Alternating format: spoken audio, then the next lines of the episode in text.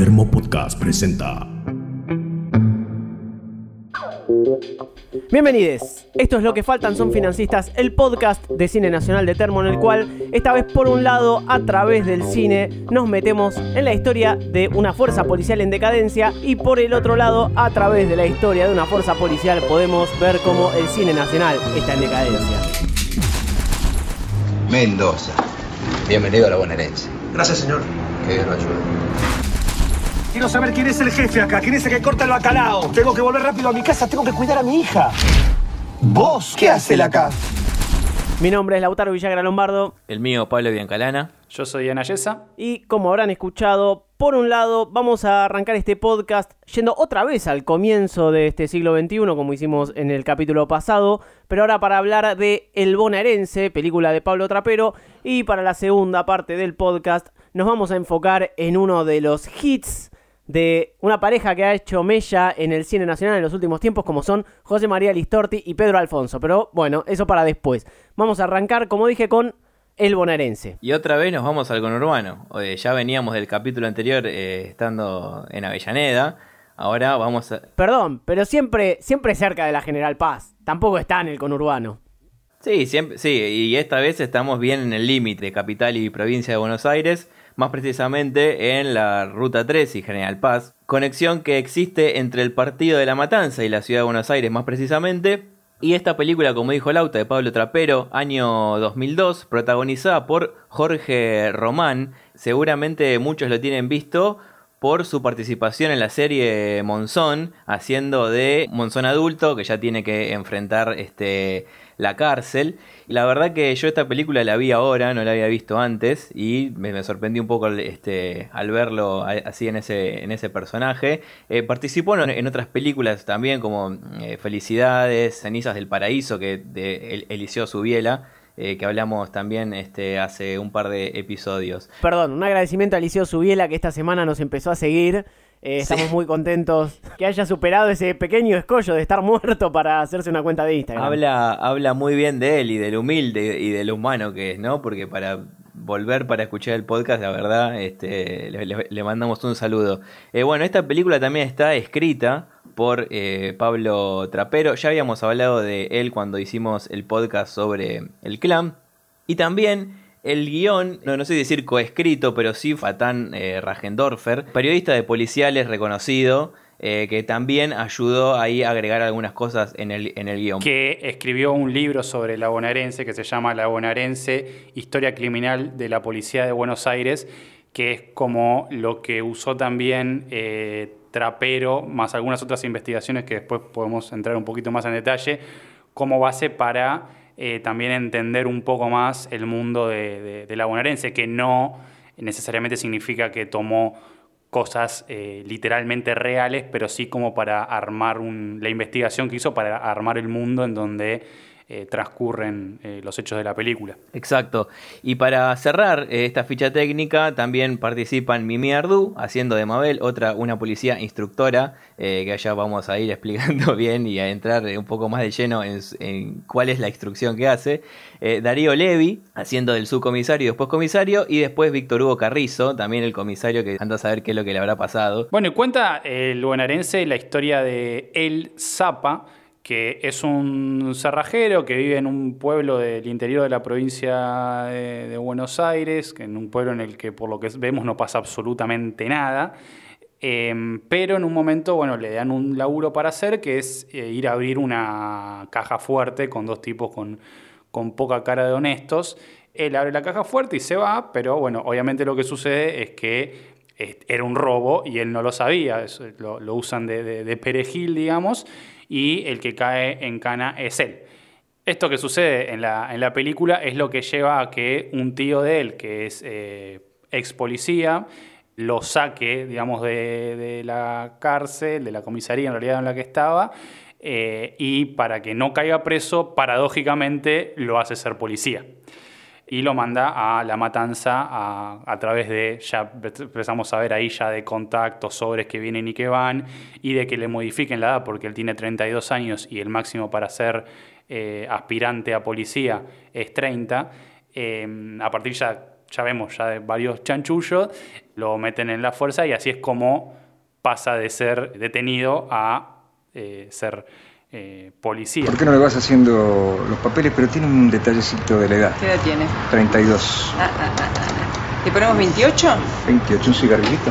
Bueno. A partir de ahí vemos cómo él se va metiendo de a poco en el mundo que antes decíamos de la maldita, los conocidos como la maldita policía, la policía bonaerense, que eh, además en el año que sale la película veníamos de hace poco eh, Costequi y Santillán, pero bueno, es una policía muy eh, claramente vinculada a la corrupción, al gatillo fácil, a la violencia. Uno, uno de los acontecimientos más importantes de toda esa época de la policía, que, que creo que la gente le tenía más miedo a la policía que a, a- a los verdaderos chorros, también fue la masacre de Ramallo. Claro. En esa época, una, una situación de rehenes que, que se disparó a un auto con, con tres rehenes matando a dos. O sea, es- esa era la imagen. Creo que fue un, caso bisagra ese, inclusive. Un poco, un poco esa es la imagen de la policía de esa época, un poco es lo que se ve, se ve reflejado en esta esto que es menos de menos de dos horas, pero para el que no, no conoce la situación de la policía en esa época, lo deja bastante pintado, por lo menos eh, la bonaerense, porque la bonaerense siempre fue eh, jodida, así, por lo menos en esa época. Sí, de, de hecho tuvimos un momento, eh, Dualde, si no me equivoco, que era eh, cuando era, fue gobernador de la provincia, que dijo que la bonaerense era la, la mejor eh, policía del mundo, ¿no? Eh, como ya casi como un, un chiste de la realidad hacia ella misma. Seguro tenía algún cabo o algún agente o algún sargento apuntándole a la cabeza. Mientras decía eso, igual para apuntarle a la cabeza a Dualde hay que apuntar a cualquier lado. Como decía Ian, el Zapa, o Mendoza, como empiezan a llamarlo desde que entra a la fuerza, era un cerrajero, sí, como decía también él, era, era bastante evidente que le estaban haciendo una cama, creo que se enteró hasta la que tendía el buffet, eh, el bar donde, donde dormía el cerrajero.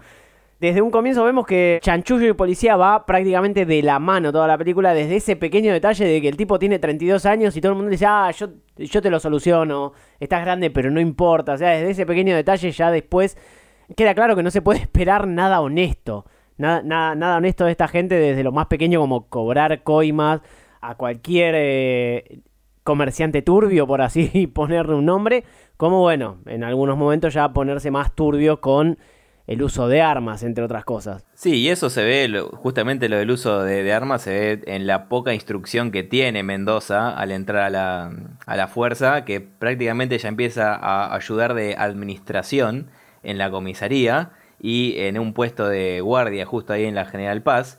Y después empieza a tener esa instrucción en la que se le ven huecos por todos lados. Eh, porque, bueno, ¿qué, qué, o sea, ¿qué tan, ¿cuántas lagartijas tiene que hacer para llegar a ser un buen policía? No, las, no lo sé.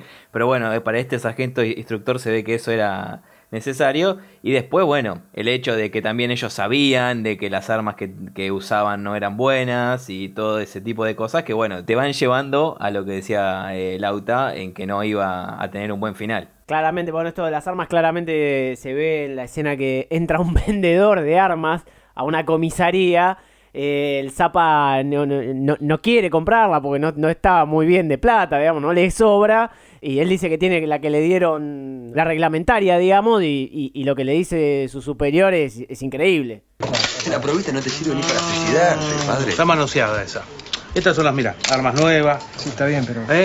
Armas que la usan los grupos especiales. No, pero no me alcanza la plata, comisario. Pero ¿eh? si te la descuentan del sueldo. Ah, incluso otro, otro momento que quizás, eh, o sea, nosotros vemos el ámbito en el que, en, en el que él entra, digamos, y, y un poco eso lo, lo empieza a transformar, un poco, me parece, nosotros lo vemos al principio muy como quedado eh, con esto de la cerrajería y todo eso, y como que va entrando en un mundo y sobre todo de la mano de el que primero es subcomisario y después se vuelve comisario, que ahora no, no me acuerdo el nombre del, del personaje, que lo, como que lo apadrina desde el principio, ya cuando al principio no le quieren pagar el sueldo y él va y hace que le paguen eh, por lo menos una parte. eh, y a partir de eso va entrando como a este mundo y vamos viendo cómo se transforma el personaje y una de las cosas en las cuales yo creo que lo empezamos a ver más desde un lado más de, de violencia es en la relación que él tiene con eh, una de las eh, policías instructoras que da clases en, en la en la Academia de Policía Bonaerense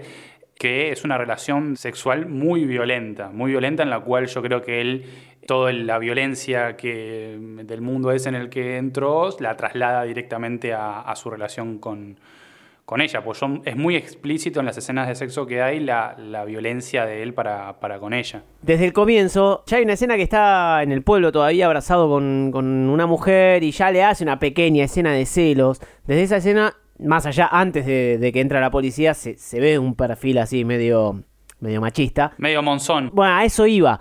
Después toda la relación de él con el personaje de Mimi Ardú, eh, Mabel, Va, va, todo por ese lado y las actuaciones de él, eh, cuando ya se pone bastante violento tocando el timbre para reclamarle por qué no lo ve, gritándose por la ventana. ¿Qué querés? Me abrís cinco, cinco, minutos. No quiero que vengas, nunca más. ¿Qué te volviste loca? ¡Te vas!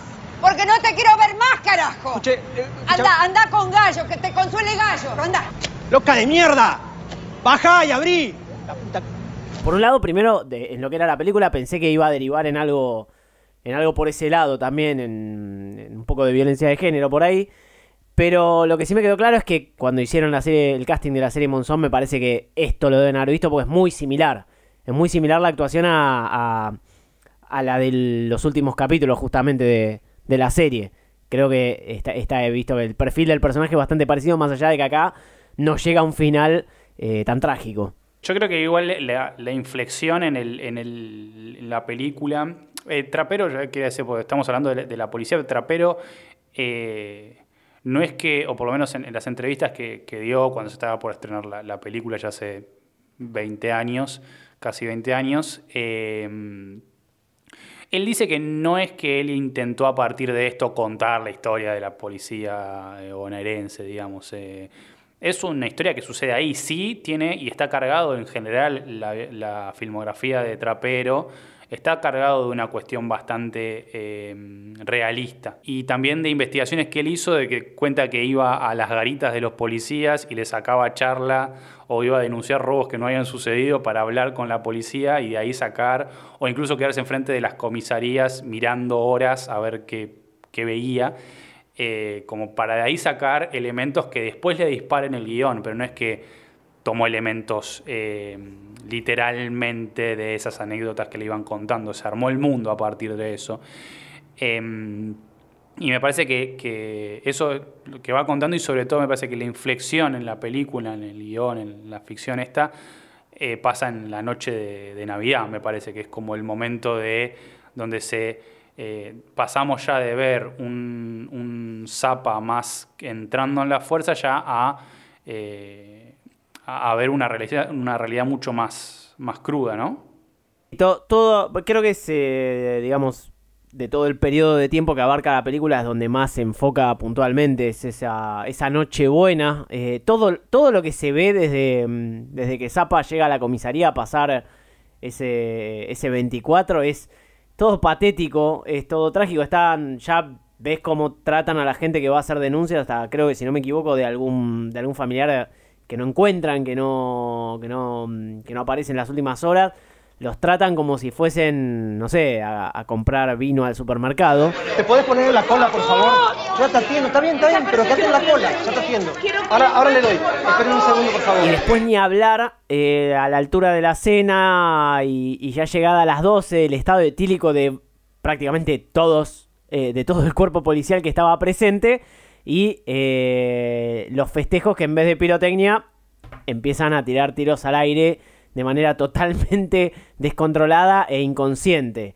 Y eso para empezar la noche después, porque la mañana es peor todavía, porque creo que a lo que se refiere Jan es justamente cuando el Zapa vuelve a la garita de, de Ruta 3 y General Paz y ve como uno de sus compañeros en horas de servicio totalmente alcoholizado se pelea con dos o tres flacos que están en moto y cuando se van lo caga a tiros a uno haciendo uso de lo que se conoce como gatillo fácil. No queda muy claro qué es lo que sucede, pero parecería que esta situación de gatillo fácil deviene en que al, al comisario, eh, que ya igual lo vemos desde el principio puteando por todo. ¿Cómo se caminando en colectivo? Váyase caminando, tómese un colectivo, a mí me importa un carajo cómo se va a ir. Usted se puede tomar un colectivo o se puede ir gateando si quiere. Y lo vemos en esa noche de Navidad también muy, eh, además de alcoholizado, como parece como si se fuese a suicidar, queda ahí cortada la, cortada no, digamos, corta ahí la, la- escena y no sabemos bien qué es lo que sucede. Pero después de eso, vemos que el que asume es el subcomisario que lo tenía a eh, el Zapa como eh, medio como eh, protegido, digamos, entre comillas. Y lo, lo nombra como, bueno, eh, esta, cada vez que lo presenta con alguien, este es como mío, dice como que forma parte de su grupo. Todas esas cosas más como de- del funcionamiento de la policía y sobre todo lo que tiene que ver con las esferas más altas, nosotros no, las vemos porque lo vemos siempre todo a través, eh, a través de él y vemos todo como más lo llano, digamos. Pero sí se va notando en la película más sutilmente que esas cosas están en los sobres que se ven que van de un lado para el otro, en estas cosas de este viene conmigo, responde a mí, no sé qué, y eso va capaz y se lo dicen a uno que después el Zapa le tiene que ir a pedir coima. Eh, todas esas cosas están puestas desde un lado de como parte de la, no de la escenografía, pero de lo que pasa alrededor que va construyendo ese mundo, no como lo central, pero sí está ahí. A lo que iba con la inflexión a partir de la Navidad es que a partir de que este subcomisario pasa a ser comisario, el Zapa también asciende con él, digamos, y eso también lo lleva a entrar mucho más en tiroteos, en eh, ilegalidades más fuertes. O conseguir el alquiler de un departamento a través de, cómo no, un favor con una inmobiliaria que, que le perdona la garantía, más o menos. Toda la historia de la película es esto, ¿no? También es cómo él se tiene que reinsertar en esta sociedad de la provincia de Buenos Aires, de estar acostumbrado a vivir en el interior, a vivir acá. Y además de los detalles de que la policía no tiene armas o no tiene recursos, también pasa a mostrarte el costado del oficial que, bueno, al tener que pedirle la ayuda a una inmobiliaria para que no te cobre la garantía, después también tiene que ir a comprarse su propio uniforme, hasta las insignias, si lo llegan a, ascender de, de cabo a principal o lo que sea, también se tienen que comprar ellos eso. Y ves que es este estar arriesgando tu vida todo el tiempo y no tenés asegurado nada. Ni siquiera el uniforme. Está dado el contexto para, o sea, sin justificar, en lo más mínimo está dado el contexto para que esas cosas sucedan. Toda la Claro. corrupción de. Porque claro, te pagan dos mangos. Como dijo eh, Luis Luque en tiempo de valiente, ¿no? Querés un- lo primero que haría es subir los sueldos, porque no querés un tipo inconforme en la calle con un arma. Iba a ir exactamente a eso. Yendo a este ascenso de eh, el Zapa en la comisaría, me quiero detener en un personaje que lo estuvimos comentando antes, que es el principal, no el personaje principal, sino es el principal en el escalafón de la policía. Caneva. El principal Caneva, así es. Trabaja como ayudante al principio del nuevo comisario, eh, que va, no, se sabe la- el nombre, sino se lo conoce como El Gallo, nada más. Gallo. ¿Es Gallo o le dicen El Gallo? No, es gallo. Ah, el bueno. apellido No, es gallo. Gallo, es el, comi- es el comisario Gallo, que también, eh, bueno, es, es- es una forma de decirle a, a los canas. Este personaje eh, eh, tiene una visión bastante particular del, del mundo, si se puede decir, porque bueno, tiene eh, su creencia, estamos eh, sacando conclusiones de que es este cientólogo, ¿no? Si se puede, es- pertenece a, Secta, esa- se dice. a ese, a ese credo. Sí, para eh, el que tenga cientólogos solamente por, por escuchar el nombre y por saber qué famosos son cientólogos, puede escuchar la explicación clarita de Caneva de en qué cree esta gente. Seres celestes que nos van a venir a buscar y nos van a llevar allí donde nosotros pertenecemos, porque hace millones de años ellos nos depositaron en este planeta, pero ahora nos van a venir a buscar, porque ellos nos van a llevar a todos nosotros antes de que se produzca el Armagedón. Que es, es el mismo que después, en, en una de las escenas que están ahí varios policías ahí en la comisaría, que infortunadamente intenta explicar por qué no es racista también, ¿no? Y que dice como... Lanza nació morochito, pero se metió en la fuerza, progresó, estudió, puso fuerza de voluntad y acá lo tenemos. Lanza es un digno exponente de lo que el tipo que no quiere quedarse siendo un negrito de mierda. Esa es la verdadera democracia. Y justo en esa escena, que la que mencionaba Ian recién, que los policías estaban en el, en el casino, aparece el comisario y en ese momento empieza la debacle de este Caneva y empieza a circular en la, en la cabeza del comisario la idea de relevarlo y ahora sí toma control el Zapa de todas las funciones que tenía el principal Caneva. Eh, empieza a conocer a uno, a conocer a otro. Siempre los ves eh, eh, levantando coima o gatillo fácil o cosas por el estilo, no, no. O cuando los ves cumpliendo algún deber están totalmente excedidos, digamos, también. Eh, pero igual, o sea, eh, este ascenso que le dan lo lleva a él justamente a entrar a este, a este mundo más profundamente y también a eh, quizás ya la- el desenlace de la, de la película, que es que, bueno, vuelve a aparecer el polaco, si no me equivoco, se llama el personaje que es patrón de él en el pueblo, que es el que le hace la cama para que vaya a robar a- pa- para abrir esa caja fuerte y ter- termina preso por eso, y él se la tiene jurada y cuando vuelve a aparecer eh, le ofrece una hacer un, robo también así, eh, él le dice que sí, pero bueno, lo engaña. Uno piensa que lo está engañando para eh, meterlo preso, pero lo que sucede en realidad es que cae el comisario eh, En una de estas típicas escenas que vos decís, la policía armó todo para que, diga, fue un, enfrentamiento entre no sé quién y no sé quién, y en realidad lo mataron todos ellos, lo mata al, cerrajero, se queda con la plata, le pega un tiro en la pierna a, el Zapa, y bueno, lo que queda es como que eh, el Zapa lo eh, paró a este que estaba choreando, por eso le pegó, le pegó un tiro, le da a cada uno, le, deja al muerto el arma con la que le pegó el tiro en la rodilla al Zapa, eh, y así como que arman la escena del, del crimen, cosa que se sabe que es bastante común en la, eh, en la policía. Y obviamente se queda con la plata, ¿no? Porque era para, todo eso era para eso. Después de ese enfrentamiento, al Zapa lo terminan ascendiendo a cabo. Y ahí tiene un diálogo con el comisario en el que le habla de un supuesto traslado. vamos a hacer un brindis. ¿eh? Por el cabo Porque a partir de este momento sos un nuevo integrante de nuestro destacamento. ¿eh? Dale. Y si de traslados hablamos, nos vamos a trasladar del borde de la General Paz hacia Rusia, que es donde comienza Socios por Accidente. Película del año 2014, protagonizada por José María Listorti y Pedro Peter Alfonso. Vamos, José María, carajo. Escrita y dirigida por Fabián Forte y Nicanor Loretti. Ellos estuvieron eh, responsables de otras películas, no son exactamente iguales que esta em, Socios por Accidente. Pero por ejemplo, aparece Nicanor Loretti dirigiendo 27 El Club de los Malditos, una película que no merece este podcast. Ah, creo, no, no sé si las tres la, la vimos, pero nos parece media bastante mala. Fabián Forte dirigió otra de estas películas que se llama Cantantes en Guerra, que es de este mismo dúo que hacen José María Listorti y Peter Alfonso. La verdad que esta película, que ya dijimos del año 2014, en su momento eh, tengo que este, confesar que la vi en el cine, aunque ustedes no lo crean. Eh, para el ¿Le año no siguiente terminó saliendo una segunda parte de esta película que también vamos a hacer alguna mención. Trabaja Anita Martínez, hay algunos otros este, personajes como Ingrid Grutke que eh, muere muy rápido. Eh, no mucho más, la película tampoco prometía mucho. ¿Qué les parece a ustedes? Una porquería.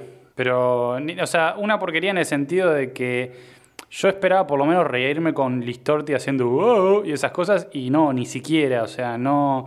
em, la historia es muy estúpida. eh, Obviamente no, no podemos esperar otra cosa, pero es. eh, eh, Listorti y eh, Peter Alfonso, no me acuerdo no- los nombres de los personajes, ni me los quiero acordar tampoco. Matías y Roddy. Pero te dije que no me quería acordar. Peter Alfonso es el actual novio de la ex mujer de Listorti. Y eh, Listorti es eh, traductor de ruso y Peter Alfonso trabaja en la Interpol. Por accidente, como bien indica la película, ambos terminan en la misma misión, en la cual parece que estamos, no sé, en Estados Unidos eh, en alguna otra época, porque luchan contra rusos como si fuese, no sé, la Guerra Fría, Rocky, eh, algo que no, no tiene mucho que ver con la idiosincrasia argentina que digamos, pero bueno, agarrado con pinzas, obviamente, porque el Storti tampoco tiene mucha cara de descendiente de ruso, ahí está. Creo que este es el podcast que más va a hablar de misiones, me parece, y del puente Posadas Encarnación que aparece otra vez en esta película, porque eh, tienen que ir a salvar la humanidad a misiones. No sé qué hay en misiones, porque el- ya lo habíamos hablado eh, este, en Comodines, más allá de que está la frontera. ¿Por qué tienen que ir ahí? Como que eh, debe, debe, no sé si debe haber, lo digo en serio, debe haber al- algún convenio con el cine que debe ser quizás más barato hacer películas en misiones o algo por el estilo, porque si no, no se explica mucho la locación. Sí, no hay, no hay ningún motivo para, por lo menos argumental, para que estén ahí. No sé, promocionar el nuevo iPhone y los cruces ilegales sin aduana en bote, me parece nada más. Decíamos que Listorti no tiene pinta de ruso, pero bueno, le ponen un bigote, un casco de soldado y encima es su abuelo ruso en plena, imagino, Segunda Guerra Mundial. Por lo menos, a diferencia del cine yankee, no estamos ignorando Sí. la presencia de los soviéticos en, en la Segunda Guerra Mundial. Por lo menos un, un punto a favor. Yo quiero decir que, que me acusen de comunista, pero los que vencieron a los nazis no fueron los yanquis, fueron los rusos los que entraron a Berlín, o sea, no Los jodamos. yankees llegaron eh, a, a Alemania más o menos cuando eh, Spielberg hizo la lista de Schindler. Antes fueron los rusos. O los soviéticos. Que curiosamente hay en esta película, porque son soviéticos.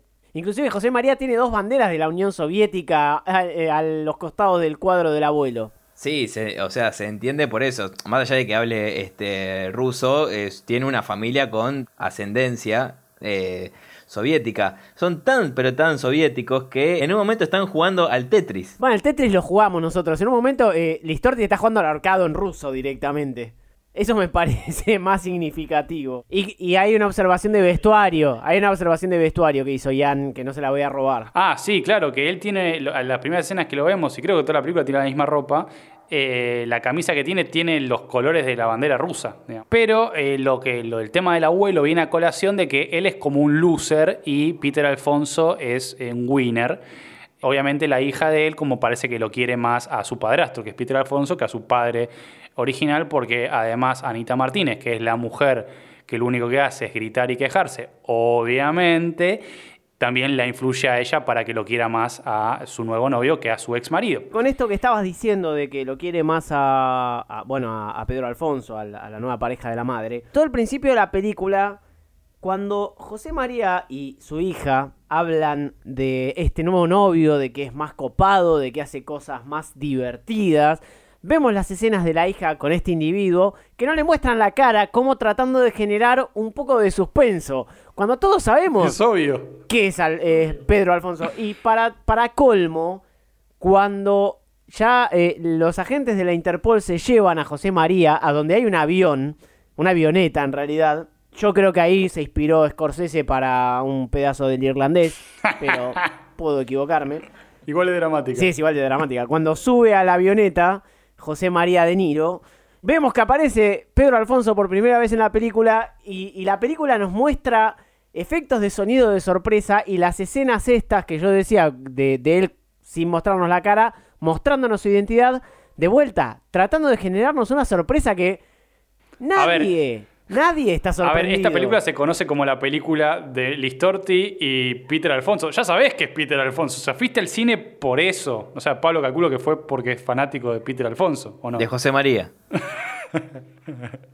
Bueno, pero a lo que quería llegar con lo del abuelo es que lo que nos muestran ahí es que supuestamente en la Segunda Guerra hay una historia en la cual él se tira arriba de una bomba para salvar a sus compañeros, pero la historia original es que en realidad se mea encima. Entonces, como que esa es la representación como de que su familia son todos unos cagones y él como que va a redimirse de eso en esta, incluso va a redimir al abuelo a lo largo de esta película. Quiero destacar algo. Lo solemos decir eh, cuando la película tiene muy bien trabajado este, el guion y eh, los detalles, porque eso es muy importante cuando los detalles están respetados en la película, porque te, te ambienta y le da una sensación de realismo a la película, que eh, la granada que usan para la cuando el abuelo de José María Listorti se mea encima, es una granada justamente eh, alemana de la Segunda Guerra Mundial, y la otra es un poco más nueva también, que y se puede llegar a entender de que es una granada de la Guerra Fría.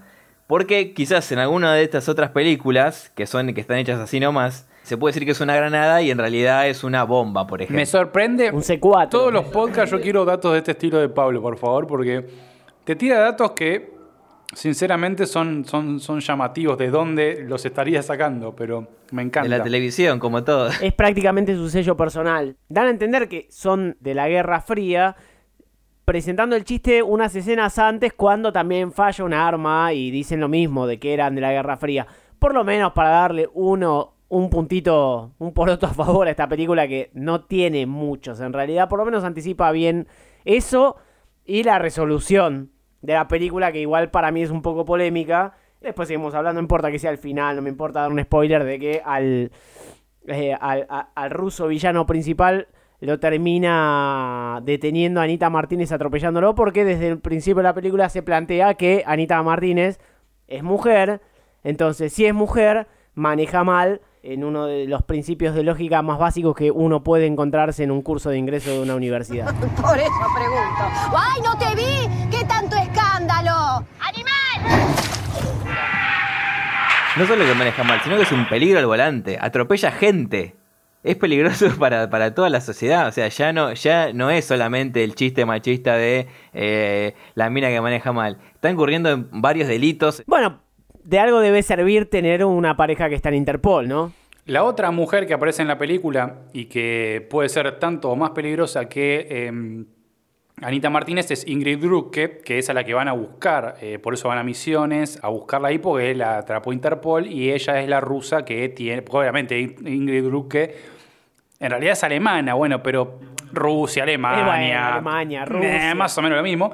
Eh, la tienen ahí eh, atrapada y a él lo lleva, a Listorti lo llevan de intérprete porque ella habla solo ruso. Hay, bueno, hay un par de intentos de chistes ahí, porque esta película que me molesta que además que ni siquiera los chistes son más o menos pasables. Hace un chiste como que el abuelo, eh, eh, Listorti intenta, intenta eh, empieza a hacer la traducción de lo que dice Ingrid Ruke, que está atada a una, a una silla mientras la interrogan y se pueden hablar de que el abuelo de él. Y ahí de vuelta el chiste de que Ingrid Ruke también sabía que el abuelo se había meado y no sé qué carajo.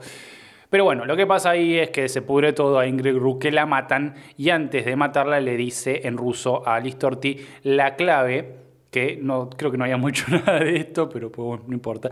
Eh, la clave que es lo que todo el mundo está buscando, que es la clave para, no se entiende bien qué carajo, pero es una clave que es importante y por ende eh, después... Eh, Listorti y Peter Alfonso van a ir escapándose en la triple frontera de que los agarren porque ellos tienen la clave. Sí, básicamente eh, la trama es de una película estadounidense de acción de los 80, ¿no? Porque rusos, una clave, el Tetris, eh, está, eh, está ahí, está, no sé, tranquilamente pudo haberla hecha Bruce Willis o Mel Gibson o quien carajo sea, pero le hicieron Listorti y Pedro Alfonso. Igual quiero destacar que si escuchamos un poco de la escena en la que Listorti habla con Ingrid Drudke.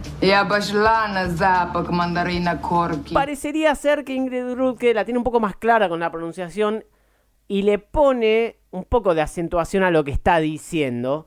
Pero Listorti por ahí estudia las cosas de memoria y parece que estuviese recitando. No sé si es importante para el espectador de Socios por Accidente, la verdad. Pero escuchás un poco hablar a Listorti en esa escena. Okala San Petersburga? Tam ralicja mój diet. Golu wier. Sieliński naroda. Se nota mucho que lo estudió de memoria y no, y no le puso garra. Ingrid Rudke debe haber considerado que estaba ante el papel de su vida por ahí. José María se estaba ganando la quincena. Esta clave eh, que sabe José María eh, ahora hace que ellos tengan que escaparse y empiezan a suceder, bueno, un montón de escenas graciosas, graciosísimas, en la que ellos tienen que entrar en un albergue transitorio. Sí. Tengo, tengo una observación de esa escena ahora que la traes a colación. Estuve un rato largo tratando de, de definirme si esa escena es homofóbica o no. Sí, claro que sí. Pero no sé, no sé, se me escapa porque es como que el que los atiende dice... Qué mal gusto, ¿eh? Hay varias capas de, para analizar porque eh, tenemos que ser cómplices del tipo que está atrás de- de- de- del mostrador y considera una aberración que dos hombres vayan al albergue o es una crítica a la gente que piensa así. Yo en ese momento le doy el beneficio de la duda a la película. ¿Está criticando a esa gente o está queriendo ser cómplice? No sé qué les pareció a ustedes. No, intenta hacer un chiste a partir de eso, lo cual me parece homofóbico. Bueno, estoy tratando de rescatar cosas. Che, denle, de- esta gente tiene, eh, de algo tiene que comer. No, pero en, es- en ese momento de la rueda transitoria hay varias escenas eh, que y yo creo que calculo que intentaron ponerlas para que nos den gracia. A mí me dieron vergüenza. Ni una muequita de sonrisa, la verdad, me sacó. Yo esperaba que al menos, no sé, un poco de humor físico, algo que digas como, bueno, sé, golpeó la cabeza, jaja, qué gracioso. No, ni siquiera eso. Bueno, hay humor, hay humor físico, pero tampoco está bien llevado a cabo. Es de vuelta como ver a Nicolás Cabré la semana pasada en Papá por un día. en un momento que empieza a imitar eh, los movimientos tácticos, entre comillas, de, de Pedro Alfonso, que hasta come excremento y le gusta.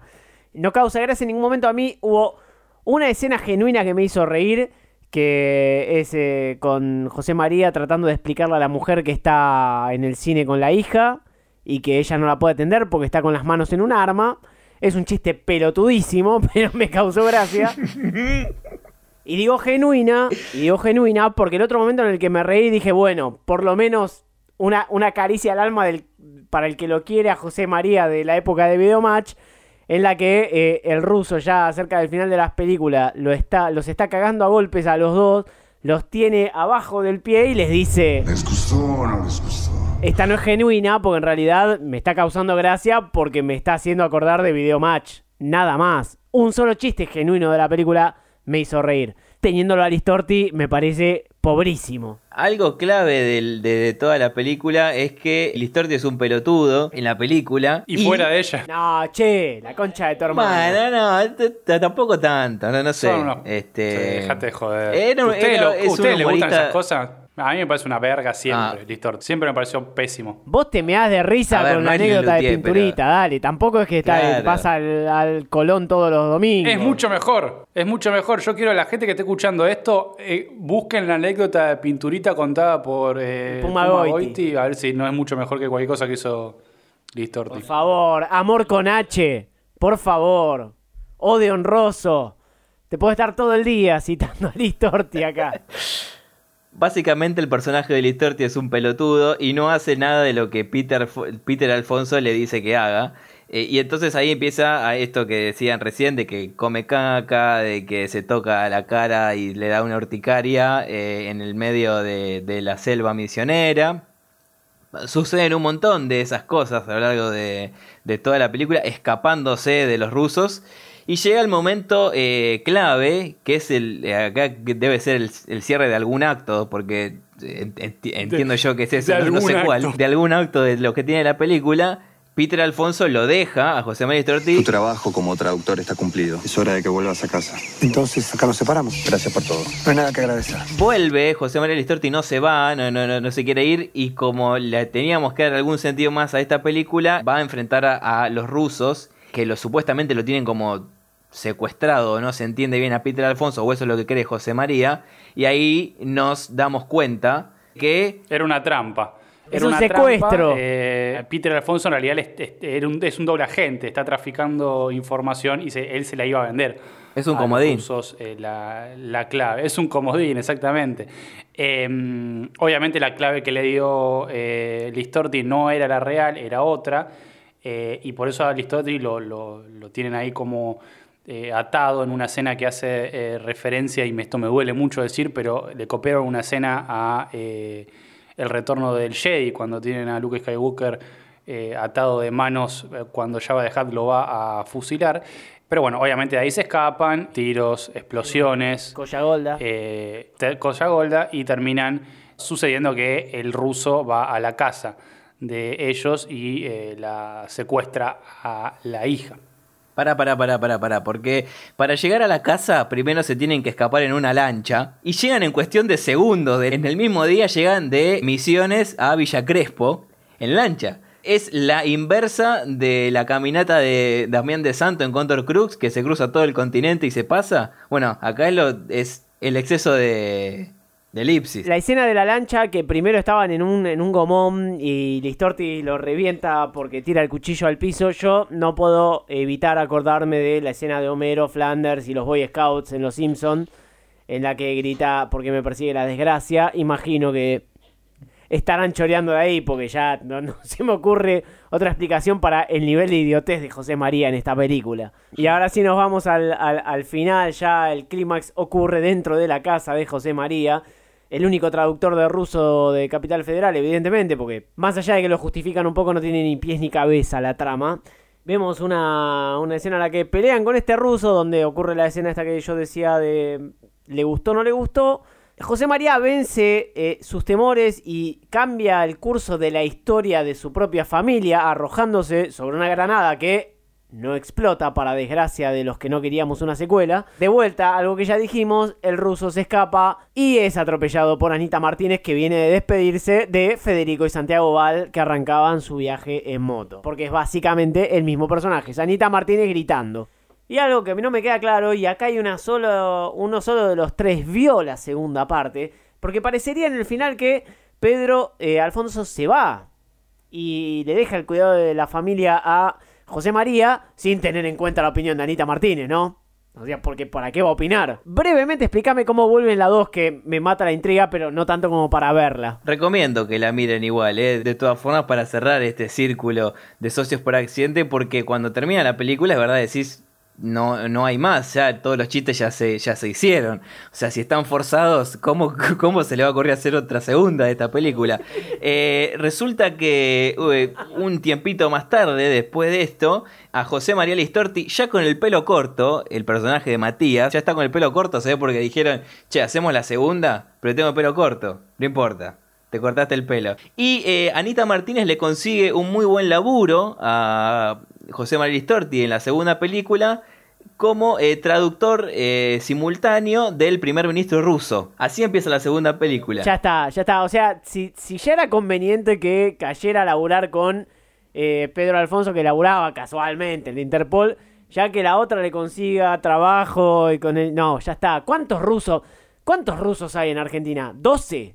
¿13? No sé, pero no lo suficientes para que hagan papeles de rusos porque el primer ministro ruso, el primer ministro ruso es nada más y nada menos que Mario Pasic. Y te da un poco de cosa ver a Mario Pasic en ese rol de que es, el, es lo más rescatable igual de la segunda película. Y los quieren matar a Mario Pasic, eso es lo que pasa. Ahí aparece la figura de Peter Alfonso de nuevo como policía de Interpol otra vez para salvarle la vida al ruso. Y hay un detalle no menor que te vas dando cuenta en la película, que José María Listorti está de novio ahora en esta, por eso quizás tiene el pelo corto y está hecho una persona que rehizo su vida. Hay muchas referencias a la primera película, bastantes, como por ejemplo la que vomita en el avión y esas cosas. Por eso tienen que viajar en micro de ahora en más.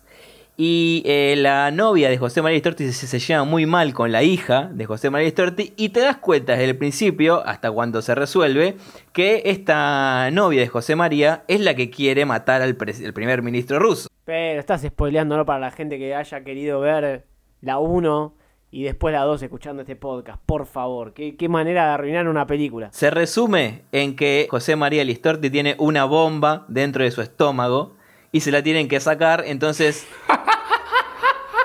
es así, es tan simple como es, tan simple y tan complejo como eso, ¿no? Entonces eh, tiene que cuidarse mucho de, no agitarse, de no tener emociones, de, no tener relaciones sexuales, por ejemplo, porque todas esas cosas pueden hacer que la bomba explote. Suerte, suerte, entonces, suerte entonces que la bomba la pusieron adentro de José María y no adentro de Pedro Alfonso. Porque no tiene una emoción a lo largo de dos películas enteras, me parece. Porque es una observación que me parece que nos faltó hacer de, de un tipo que es productor y terminó delante de una cámara. Para cerrar tengo este comentario de esta película. No sé si les parece escucharlos. Sí, por favor. Están eh, en YouTube, es una, es una de las películas más pirateadas de la historia, me, me, parece, porque están las dos y están como tres veces. Hay uno que dice me gustó, otro que dice me encantó, hay otro que dice feliz año Peter, vaya a saber por qué, hay otro que dice se ve para el ojete, y alguien un poco más enojado dice Qué malos actores que son. Dos tarados. La película, un bonito. No saben qué es buen gusto. Listorti siempre hace el mismo personaje de tarado. ¿Cómo lavan plata con estas películas? Dice, por ejemplo. bueno, igual. Eh, eh, Listorti durante la película dice que la plata hay que lavarla, la que está toda vomitada. Claro, ahí debe, haber un guiño a eso. Bueno, y acá entrar un poco en discusión en lo que decía este Jan, ¿no? De que lo de José María. Dice, José María era chistoso antes, ahora ni gracia me da. Me da pena. Y, y ese tal Pedro Alfonso, no sé quién le hizo creer que es buen actor y comediante. Cero carisma, encima creído. Y acá, esto es uno de los problemas de darle el manejo de las personas mayores con las redes sociales, y sobre todo con estas aplicaciones, porque una señora comentó hace tres meses, no me gustó este video, no tiene la música, no es justo, es lo que más me gusta. ¿Qué, puso? ¿Qué música? Ay, Dios. No sé, habrá querido entrar a ver un video, me parece, y se terminó fumando una película de Listorti y Peter Alfonso una hora y media. Bueno, hay gente que maneja cuentas de Instagram y saluda, por ejemplo, a Fede y a Santiago Val en posteos sobre podcast que no tienen nada que ver con ellos dos, pero bueno. No hay más nada para decir eh, de, de todo esto. Vayan a verla y no se la pierdan, por favor. Contribuyen al cine nacional. Eh, si llegaron hasta acá y les gustó el podcast, simplemente les vamos a pedir que lo compartan con alguien que ame u odie el cine nacional. Así nosotros eh, nos enlistamos en la bonaerense para hacer. ¡Wow! Escucha y suscríbete a este y otros podcasts de Termo en Spotify, iTunes, Google Podcast o en donde te pinte. Seguinos en arroba Termo Podcast.